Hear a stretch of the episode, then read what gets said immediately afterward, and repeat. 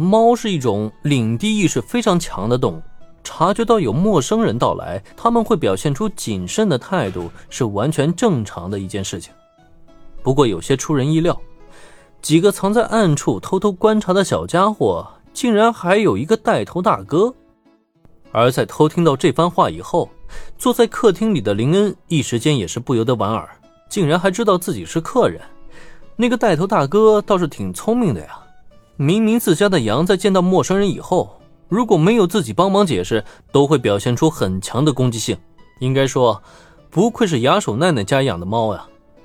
一想到这儿，林恩也并没有继续坐着，而是直接起身，走到几个小家伙所在的位置。小六大哥，他来了，他来了，咱们可怎么办呀？不要慌。越是这种时候，就越要沉着应对。你们看我是怎么做的？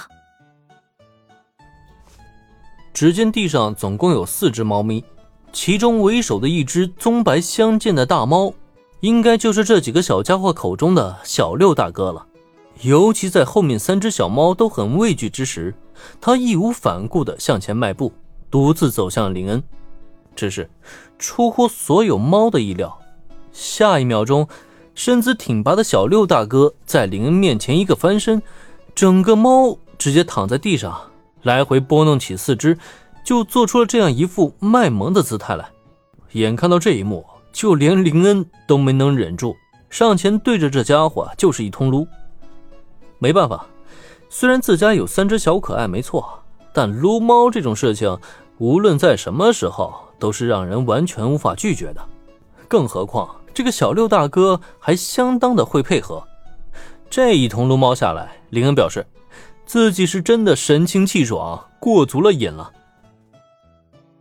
茶来了，哎，看来小六很喜欢林恩桑呢，这么快就已经玩到一起去了吗？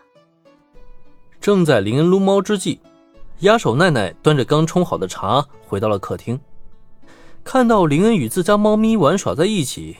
他的嘴角也不由得浮现出了一抹淡淡的笑容。嗯，很可爱的小家伙，非常乖巧。看到了吗？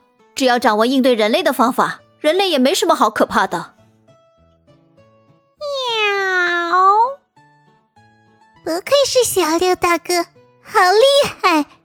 我也要向小六大哥学习。在三只小伙伴崇拜的目光中。小六大哥暗暗擦了一把冷汗，总算是没在这几个小家伙面前丢脸。身为大哥，他的面子总算是保住了。雅手小姐，这几个小家伙就是你帮我借来的猫咪吗？耳听着小六大哥和几个小家伙们的对话，林恩也不忘记继续跟雅手奈奈交流。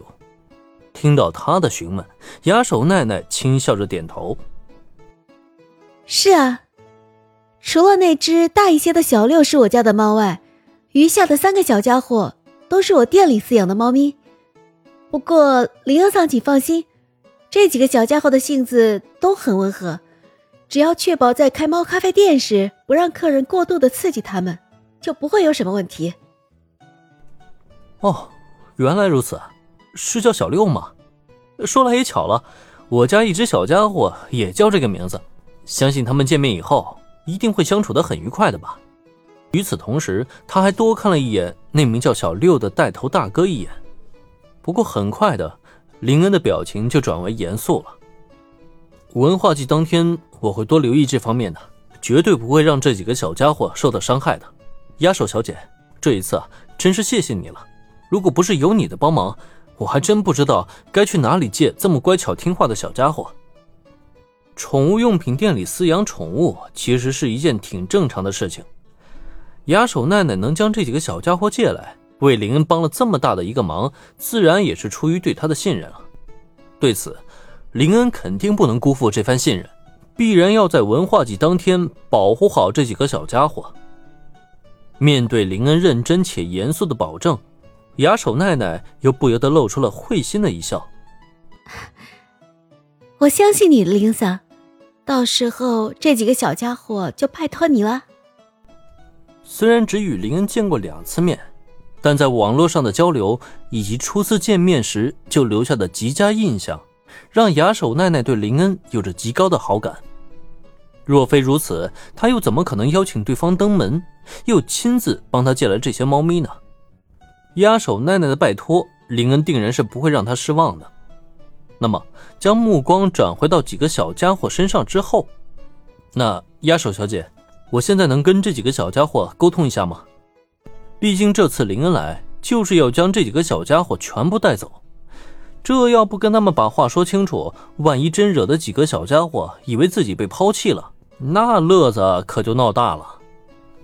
也正因如此，林恩打定主意要跟这些小家伙提前把话说明白。反正有猫语精通技能在，只要好好交流，就能将这几个小家伙安抚下来。